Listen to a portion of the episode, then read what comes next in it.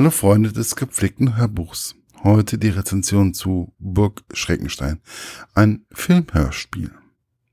Der Klappentext. Das Filmhörspiel zum Kinofilm.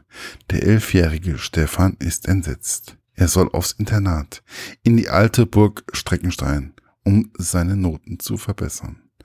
Zum Glück nehmen die Streckensteiner Jungs Ottokar, Mücke, Strelau und Dampfwalze ihn schon bald in, ihrer Ritter, in ihrem Rittergeheimbund auf, womit der Internatsspaß für Stefan erst recht beginnt. Gemeinsam wird in, der, in den alten Gemäuern des Jugendinternats eifrig an Streichen verschiedenster Art getüftelt, um den arroganten Mädchen des benachbarten Internats Rosenfels eins auszuwischen.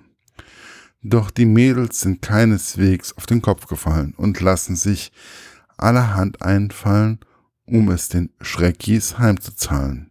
Doch manchmal kommt es ganz anders, als man denkt. Mit den Originalstimmen aus dem Film Henning Baum, Sophie Reuss, Harald Schmidt, Alexander Bayer, Jana Palaske, Matthias Lee und vielen anderen. Die Rezension von Heike.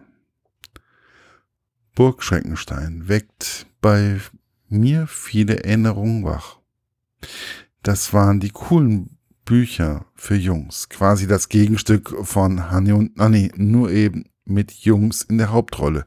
Ich habe diese Bücher geliebt. Eigentlich beide Buchserien, nur die Jungs waren eben etwas cooler.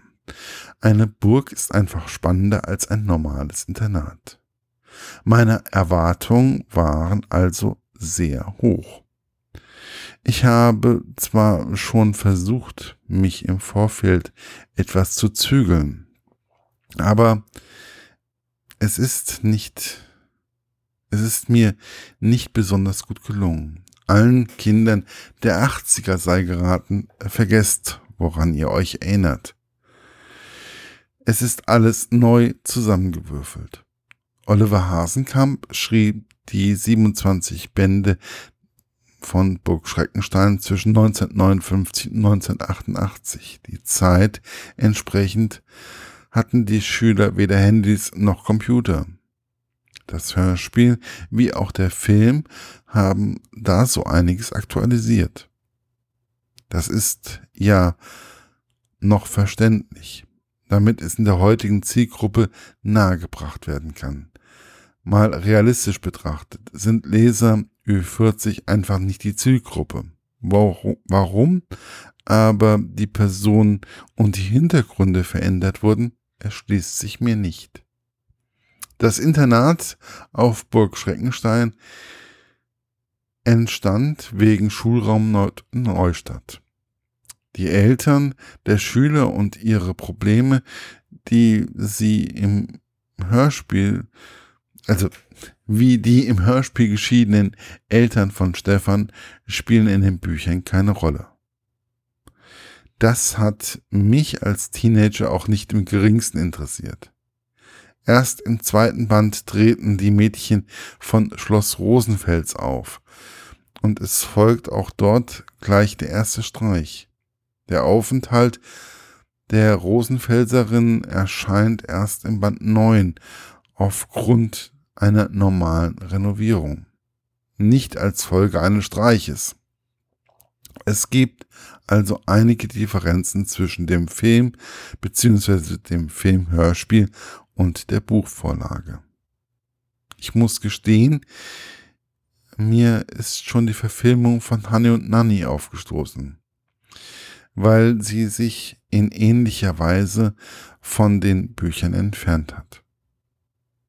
Es spricht gerade bei einer Verfilmung nichts dagegen, einiges der aktuellen Zielgruppe näher zu bringen und in die Gegenwart zu holen. Kugelstoßen und Diskuswerfen waren auch in den 80ern nicht gerade coole Sportarten als Hobby. Da kann man schon mal Skateboardfahren draus machen. Wenn ich jetzt so darüber nachdenke, ist mir damals nicht mal aufgefallen, dass die Jungs eigentlich nie ferngesehen haben. Soweit zur Perspektive von einer Ü40-Jährigen, die die Bücher geliebt und daher besonders kritisch ist.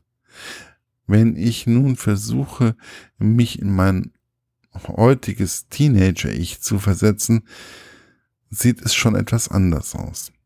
Das Hörspiel ist spannend gemacht. Man fühlt mit Stefan, der aus seiner Heimatstadt weg ins Internat muss.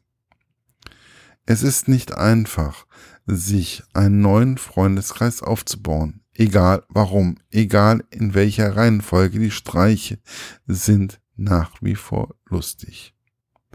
Eine Sache, die ich schon als Kind faszinierend fand, ist auch im Filmhörspiel hervorragend herausgearbeitet. Die Rittertugenden. Die Jungs haben für mich, haben für sich selber festgelegt, was ihnen wichtig ist. Die Tugenden der früheren Ritter zu achten. Ich will auf Burg Schreckenstein allzeit fair und ehrlich sein. Fairness und Ehrlichkeit sind auch heute nicht verkehrt. Man kann mal einen Streich spielen. Aber wenn andere dafür bestraft werden sollen, muss man sich stellen und für seine Taten einstehen ein zentrales Thema der Schreckenstein-Bücher, was auch im Filmhörspiel gut rüberkommt, ohne schulmeisterlich zu wirken. Stefan, Ottokar, Dampfwalze, Mücke und Strelau sind ein tolles Team und ich freue mich, dass die Geschichten auch für heutige Teenager wieder bekannt gemacht werden. Dies, das Hörbuch ist im Jahr 2016 erschienen und es sind zwei CDs in dem, ja, dabei. Und die haben eine Laufzeit von einer Stunde 34 und können für 12,99 Euro in jedem handelsüblichen Buchladen bestellt werden. Viel Spaß wünscht euch euer Markus von literaturlaunch.eu.